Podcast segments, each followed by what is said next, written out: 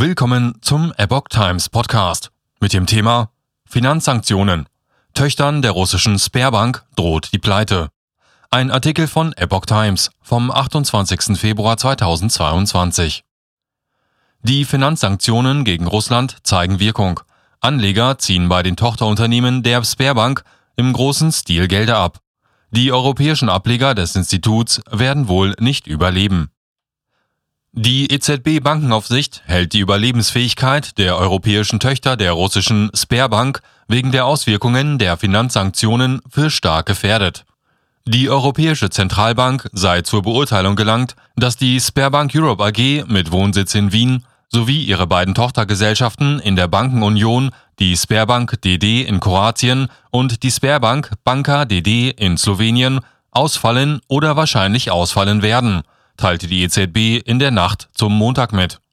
Mit dieser Formulierung kennzeichnet die EZB Bankenaufsicht Institute, die aus ihrer Sicht nicht mehr existenzfähig sind. Bei der Sperrbank Europe AG und ihren Tochtergesellschaften kam es zu erheblichen Abflüssen von Einlagen infolge der Auswirkungen der geopolitischen Spannungen auf ihre Reputation, teilte die EZB mit. Dadurch hat sich ihre Liquiditätslage verschlechtert, Zudem sind keine Maßnahmen verfügbar, bei denen realistische Aussichten darauf bestehen, dass diese Position auf Gruppenebene und auf Ebene der einzelnen Tochtergesellschaften in der Bankenunion wiederhergestellt wird, schreibt sie weiter. Nur noch 100 Euro pro Tag abheben. Als Reaktion auf die EZB-Einschätzung hat die österreichische Finanzmarktaufsicht den Geschäftsbetrieb der Sperrbank Europa-Tochter vorübergehend fast komplett unterbunden. Wie die FMA mitteilte, darf die in Wien ansässige Bank keinerlei Auszahlungen, Überweisungen oder andere Transaktionen durchführen. Die einzige Ausnahme von diesem Zahlungsmoratorium gibt es für Einleger, die zur Sicherung des nötigsten täglichen Bedarfs 100 Euro pro Tag abheben dürfen.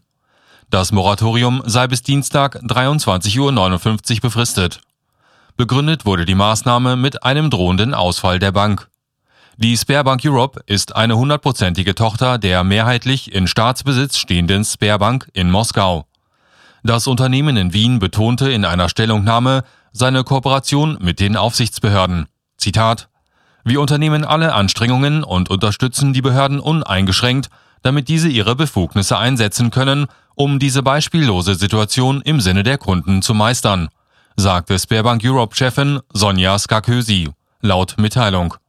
Sie wies darauf hin, dass mehrere Banken der Gruppe innerhalb sehr kurzer Zeit einen deutlichen Abfluss an Kundeneinlagen verzeichnet hätten, weswegen teilweise die tägliche Bargeldabhebung eingeschränkt worden sei.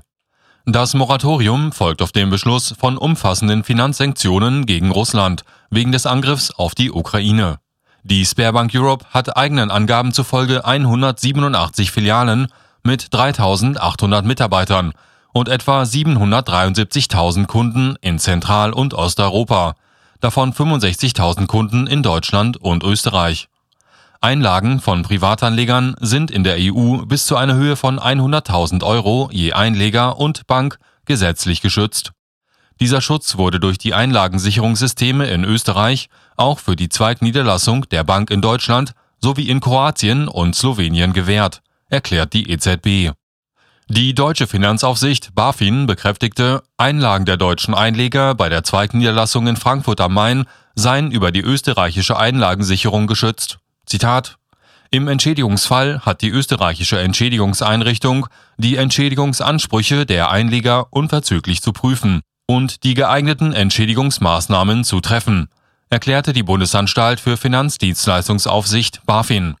Und weiter die deutsche Entschädigungseinrichtung ist im Entschädigungsfall für die Durchführung der Auszahlungen zuständig und hat die Ansprüche der Einleger in der Regel innerhalb von sieben Arbeitstagen nach Feststellung des Entschädigungsfalls zu erfüllen. Die EZB beaufsichtigt seit November 2014 die größten Banken und Bankengruppen im Euroraum direkt. Derzeit sind dies 115 Institute, die für fast 82 Prozent des Marktes im Währungsraum der 19 Länder stehen